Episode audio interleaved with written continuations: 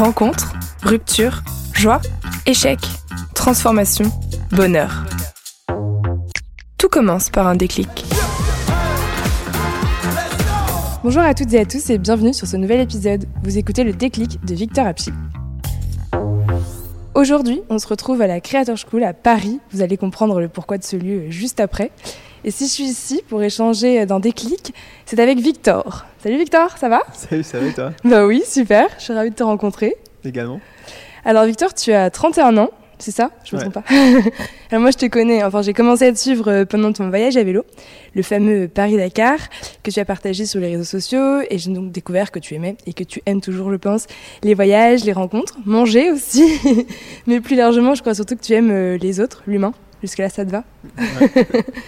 Dans la vie, tu es entrepreneur et créateur de contenu et tu as d'ailleurs créé une école où on se trouve aujourd'hui pour accompagner les personnes euh, dans ce métier. Et sur les réseaux, toi, tu partages ton quotidien, tes bonnes adresses, euh, mais aussi tes expéditions. Et puis, de plus en plus de rencontres, justement, avec des personnes euh, que tu croises, des monsieur et madame tout le monde, qui ont des histoires parfois tristes, parfois plus joyeuses, mais toujours très inspirantes. J'ai l'impression que tu aimes le défi. Ouais, c'est ça. Ouais, ouais. je me trompe pas. Donc, j'ai parlé de ton voyage à vélo, euh, le Paris-Dakar, mais il y a aussi euh, Istanbul, la Chine et tout ça euh, tout seul. Ici, on parle de déclic. Alors moi, j'ai envie de savoir, euh, avant toute chose, de cette vie bien remplie, pourquoi toi, est-ce que tu avais décidé de partir? Hmm, c'est une très bonne question. Mon premier voyage, c'était Paris-Istanbul. Et déjà, ce qui était super important, c'est que je m'étais vraiment toujours dit dans la tête, si ça me plaît plus, j'arrête. Tu vois, Ouais. c'est pas le défi pour la performance. Chaque jour, chaque semaine, je me posais vraiment la question, ok, est-ce que j'ai envie de continuer Hmm. Et j'étais vraiment 100% prêt à un moment de me dire, non, en fait, je kiffe pas, j'arrête. Donc euh, c'était ça qui m'a permis de débloquer ce défi un peu fou euh, et, et complètement irréalisable. Si j'ai commencé euh, à partir, c'est parce que j'avais besoin de me challenger. Tu sais, j'avais besoin de, de voir le monde. J'étais très bien à Paris, j'étais hyper confortable, mais j'avais besoin et envie de plus. Tu vois, j'avais envie de me prouver que je pouvais vivre des choses, sortir de ma zone de confort, euh, découvrir le monde et Hmm. aussi voyager de manière un peu alternative. Tu disais, euh, quand quelque chose ne me plaît pas, euh, je m'autorise à arrêter. Est-ce que Mm. c'est pareil pour tout dans la vie? Par exemple, est-ce que tu, toi, tu finis des livres que t'aimes pas? Tu fais partie de ces gens-là Ah. ou pas, tu vois? Ou c'est vraiment spécifique Ouais, non, pareil, hein. il y a plein de livres que je finis pas. ouais. Et après, bon, des fois, t'es engagé dans des choses et tu peux pas tout arrêter du jour au Ouais. lendemain. Euh, J'essaie de faire quand même gaffe, euh, notamment aux gens autour de moi. euh, Tu vois, faut pas trop que ça les impacte.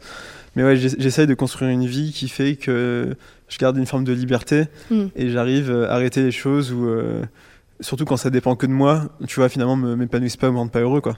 Mm. Pour toi, partir, c'est euh, est-ce que c'est fuir un peu ou c'est au contraire aller vivre autre chose? C'est intéressant. Je pense qu'il peut y avoir les deux raisons. Ouais. Il y, a, il y a une partie de fuite qui, je pense, est de moins en moins présente dans ma vie.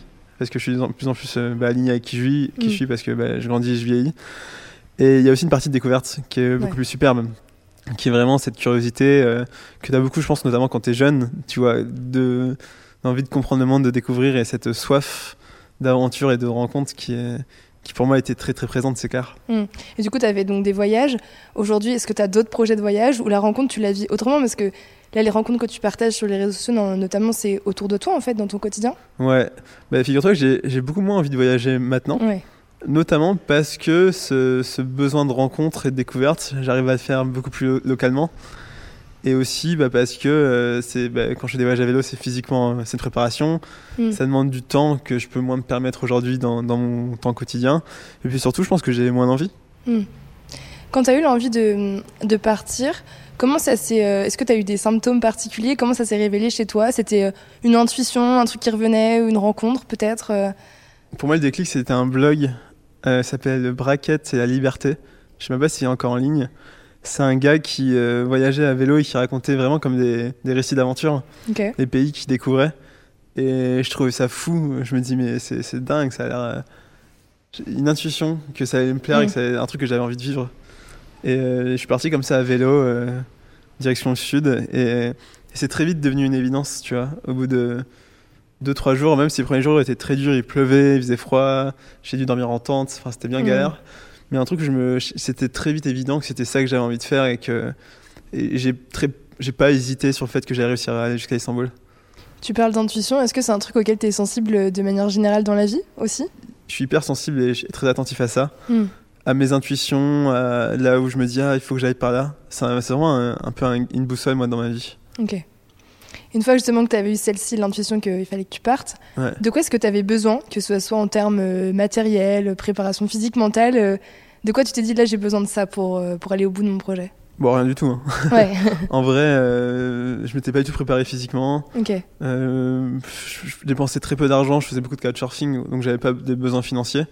J'avais juste besoin d'avoir envie. hein. Hmm. Est-ce que tu penses qu'il y a des choses que tu aurais dû préparer? Non, parce que ça fait partie de l'aventure. hein. Tu vois, notamment sur Paris-Dakar, euh, bah, j'avais un super vélo Décathlon. et ça, ça m'a vraiment, vraiment aidé. Genre, j'ai jamais crevé ou. Enfin, trop bien. Mais sinon, non, bah, il y a eu des galères. Et, et aussi, y a- tu vois, tu fais. Enfin, moi, je fais un peu ça pour euh, me confronter à ces galères. Hmm. Donc, je suis, je suis pas content que ça arrive. Mais je suis en mode, ok, c'est vraiment l'aventure, quoi. Donc, euh, c'est cool aussi de vivre ça. J'ai pas envie d'un truc trop maîtrisé parce que bah, tu perds un peu la spontanéité. Ouais, carrément. Et du coup, il y a une dimension euh, sportive dans, dans ton voyage. Est-ce que tu étais sportif avant ces voyages à vélo? Quel rapport tu avais au sport? Bah écoute, je faisais beaucoup de vélo pour me déplacer à Paris. Mm. Du coup, j'étais relativement actif, mais je dirais pas que j'étais sportif. Tu vois, c'était juste un moyen de me déplacer. Et en fait, très vite, ton corps, quand tu voyages à vélo, il prend le, le rythme. Et au bout d'une semaine, euh, en fait, j'avais trouvé mon rythme. Et euh, ce qui était super important, en fait, parce que ça dure longtemps, c'est c'est pas de trop forcer physiquement. D'ailleurs, sur Paris-Dakar, il y a des moments où j'ai dû forcer et c'était un peu dur, du coup. Ouais. Il y a eu beaucoup plus de challenges physiques. Mais sur euh, Paris-Istanbul, bah, justement, essayé de trouver l'équilibre où j'étais content de faire du sport, de l'exercice, mais où j'étais pas épuisé. Et, et c'était ça qui me rendait heureux, tu vois. Hmm. Prendre mon temps. Et du coup, est-ce que ça a changé un peu ton rapport à ton corps? Ouais, bah Ouais. c'est. Je pense que tous les gens qui font du sport le, le diront. C'est, c'est incroyable de, que ton corps c'est un véhicule, c'est un truc que tu as envie de bien traiter, qui te fait du bien, qui en même temps t'es hyper attentif, tu vois, à tes muscles, parce qu'en fait c'est, un véhicule essentiel dans ton existence. Est-ce que tu disais qu'en fait, je suis par- quand je suis partie, j'avais besoin de rien, mais en fait, t'avais besoin juste de un vélo et, et ton corps, quoi. Ouais, c'est ça, fait. ouais. Oui, t'as besoin de ton corps, mais ton corps tu l'entraînes. Ouais. Et si tu écoutes ton corps, tu trouves le bon rythme. Tu Mm. vois, celui qui fait que tu arrives à te dépasser sans forcément être dans la souffrance et à t'écouter quand même. Et du coup, depuis, tu entretiens ce rapport au sport. euh, Bah, je fais tous mes déplacements à vélo. Ouais. Et je suis très très actif, je marche énormément. Mais c'est un sport que j'adore parce que c'est pas un sport qui est. euh, Tu vois, c'est pas le mercredi entre 17h et 19h, je vais faire du tennis. Ouais. C'est un sport qui fait vraiment, qui est intégré dans mon quotidien. Et qui fait qu'en fait, bah, si je suis plus actif, euh, je sens le manque. Et en même temps, c'est pas un rendez-vous. Donc, euh, t'as ce truc trop bien du. euh, c'est un peu démystifié, tu vois. C'est pas. Et puis surtout, c'est incroyable parce que ça me fait gagner du temps. Je traverse Paris, je vois des belles choses, je passe par- les quais. Donc, c'est vraiment. Moi, j'ai trouvé ce qui me rendait heureux dans le sport. Hmm. Ce qui euh, parfois fait peur. Tu vois, je suis pas le genre de gars qui serait bon à faire deux entraînements de, de basket par semaine, tu vois. Mm. Parce que bah, je trouverais ça comme une contrainte. euh, Il faudrait venir à des heures précises et tout. Le vélo, c'est libre, c'est avec toi-même. T'as envie de rusher, tu cours à fond. T'as envie d'être tranquille, t'es tranquille. Donc j'ai trouvé en, en ça une, une pratique euh, sportive qui est différente, je pense, de la façon dont on définit le sport dans notre société. Ouais. ouais, tu serais pas du genre à aller à la salle, quoi. Non, j'ai essayé, c'était horrible. Mauvaise expérience. Qu'est-ce que ça a changé euh, autrement que ton rapport au corps et au sport, euh, ces voyages? Le rapport à l'autre, Ouais. euh, forcément. euh, à chaque fois que je reviens d'un voyage, j'ai une confiance en l'humanité qui est incroyable. Parce qu'en fait, tu, tu croises que des gens qui t'arrêtent, donc qui sont hyper curieux, hyper sympas, des gens qui te logent et tout, et tu dis, mais c'est trop beau l'humanité, tu vois. Genre, t'es- tu passes ton temps confronté à des inconnus qui sont trop gentils. Hmm. Ce qui est vraiment l'inverse de mon quotidien à Paris, tu Ouais. vois. Et justement, du coup, comment tu arrives à la conserver, cette euh, foi en l'humanité euh, dans ton quotidien de Parisien ensuite? Ah, ben, de temps en temps, je voyage. hein. Il y a toujours des moments où ça me manque, où j'ai besoin de reconnecter avec euh, le sport et, et la découverte, et, et je me fais des petits voyages à vélo, et c'est toujours un, un plaisir, un bonheur. Hmm. Donc tu me disais, c'est et en même temps une fuite et en même temps vivre autre chose, mais du coup, le retour, comment Ah, tu le vis? c'est hyper intéressant. Le premier retour était extrêmement dur. Ouais. Euh, de Paris Istanbul parce que je suis rentré en France, on était en décembre, il faisait super froid, j'étais vraiment pas bien. Euh, physiquement aussi j'avais un énorme manque, tu sais les trucs du sportif euh, Ouais. qui, qui, parce que tous les jours j'avais habitué mon corps à énormément de- d'exercices et du jour au lendemain j'ai tout arrêté. Et psychologiquement aussi c'était difficile parce que bah, je suis retourné dans la monotonie parisienne alors que j'avais vécu euh, deux, deux mois d'exaltation, de découverte, de rencontres. Mm. Donc je m'étais pas préparé euh, au retour, ce qui était je pense une erreur. Mais après ça m'a un peu traumatisé, tu vois. Donc les retours des, autres voyages, j'étais beaucoup plus prêt. Je savais que j'allais vivre quelque chose. Du coup, je prenais vachement de recul. Et là, tu vois, Paris-Dakar, euh, ça s'est très bien passé. euh, J'étais content de rentrer. je savais ce que ça voulait dire et j'étais plus capable de me projeter dans, dans ma vie. C'est ce voyage-là qui t'a le plus marqué? Tous les voyages m'ont vraiment marqué, hein, Ouais. d'une manière ou d'une autre. Euh, la Chine m'a énormément marqué à vélo parce que la Chine c'était vraiment complètement dépaysant. Tu vois, c'était paroxysme de ce que je pouvais faire euh, hors de ma zone de confort. Après, bah, le le désert, j'ai adoré. Le désert, ça a été vraiment un truc fondamental chez moi et, et je sais que les gens aussi me marquent beaucoup. Donc, euh, c'est ça qui est trop bien. Tous les voyages ont, ont des choses marquantes. Quel est le déclic qu'on pourrait te souhaiter Le prochain? Écoute, pourquoi pas euh, faire un nouveau défi sportif? Parce Ouais. qu'au final, le vélo, c'est devenu ma zone de confort, tu vois. Ouais. Je sais comment faire et je pourrais traverser l'Amérique du Sud. Il n'y a rien qui mentalement euh, me stresse ou, euh, tu vois, est pas envisageable. Hmm. Donc peut-être le prochain défi, c'est de gravir une montagne ou de- ou de faire un truc que j'ai jamais fait avec mon corps. Je le disais en intro, mais du coup, je pense que j'avais visé juste, t'as quand même un goût du défi assez euh, prononcé. Ouais. et en même temps, une peur, tu vois, c'est un peu comme plein Ah ouais de gens. ouais, ouais, c'est. J'ai envie de faire des trucs de ouf. Et je suis un peu en mode, ah, le confort, c'est bien aussi, tu vois. Et t'as toujours un déclic à un moment où tu prends un vol et, et une idée devient une, un- une réalité. Et là, t'es parti et, et c'est incroyable. Quel regard t'as, toi, sur euh, la fameuse euh, zone de confort? Est-ce qu'il faut en sortir? Est-ce qu'il faut pousser les limites? Je pense que j'imagine que ça dépend des gens. Ouais. Euh, je pourrais pas en faire une règle générale, mais moi ça m'a fait énormément de bien dans ma vie de me de comprendre que j'avais une zone de confort et de me dire ok je vais la dépasser, sans forcément euh, la dépasser tout le temps. Je trouve que parfois se dire ok euh, le confort c'est cool, hmm. mais c'est bien tu vois d'avoir un peu, un peu faim parfois, d'être un peu euh, pousser son corps physiquement. Je sais pas, c'est ouais il y a un truc de qui est bon pour moi et qui, me- qui me fait du bien et que j'espère pouvoir continuer d'une certaine manière à, à vivre.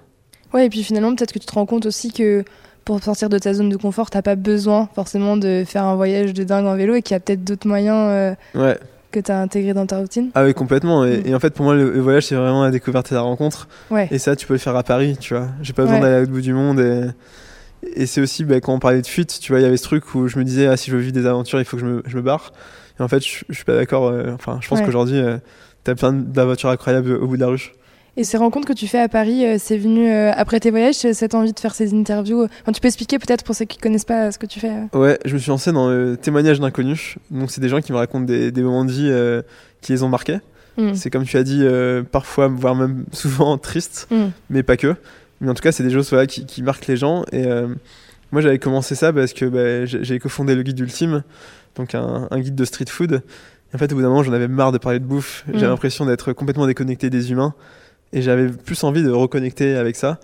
Et, euh, et j'ai commencé dans un voyage en Corse, euh, un peu par hasard. Et j'ai trop aimé. Je me suis dit, waouh, c'est. Je sais pas, il y, a- il y a un truc incroyable. Pareil, mon instinct. Hmm. Et du coup, j'ai continué et c'est comme ça que j'ai fait, je sais pas, aujourd'hui peut-être une quarantaine de, de portraits, dont euh, beaucoup que j'aime énormément. Si tu devais en, en choisir un.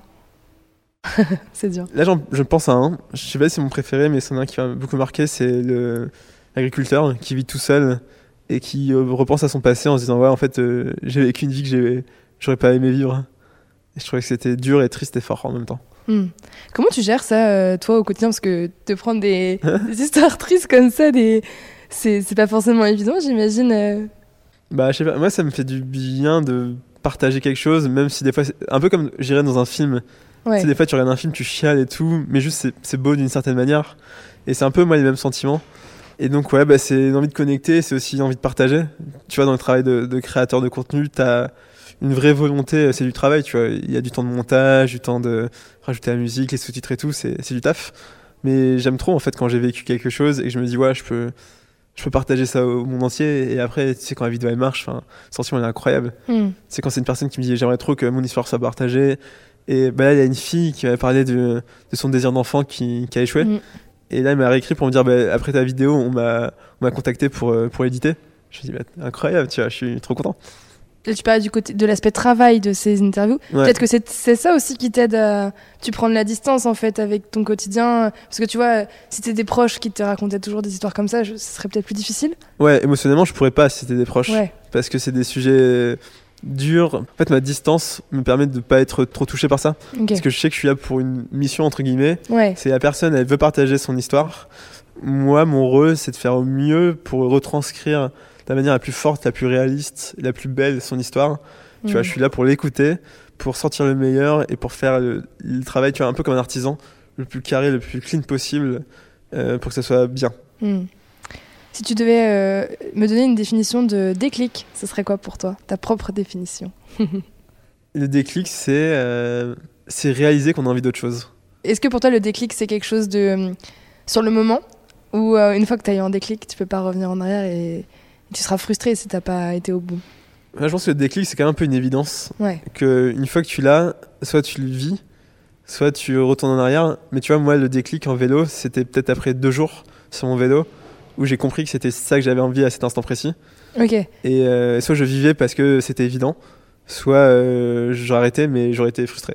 Ouais, du coup, en fait, limite, t'es parti, le déclic était encore en cours, quoi. C'était la validation, tu l'as eu une fois en train de pédaler, quoi. Ah oui, mais de toute façon, pour moi, le déclic, tu l'as vraiment quand tu fais face à la réalité.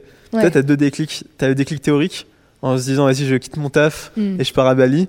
Et t'as le déclic réel où t'es sur une plage à Bali, et tu dis, ok, c'est vraiment ça dont Ouais. j'avais envie. Tu réalises, quoi. Mais, mais moi, j'ai besoin de, de vivre et d'expérimenter pour être certain. Hmm. Trop bien. Tu peux nous redire où est-ce qu'on peut retrouver euh, tous tes, tes témoignages euh, Alors, Victor Apchi sur Instagram et Vito Vidéo sur TikTok. Trop bien, merci.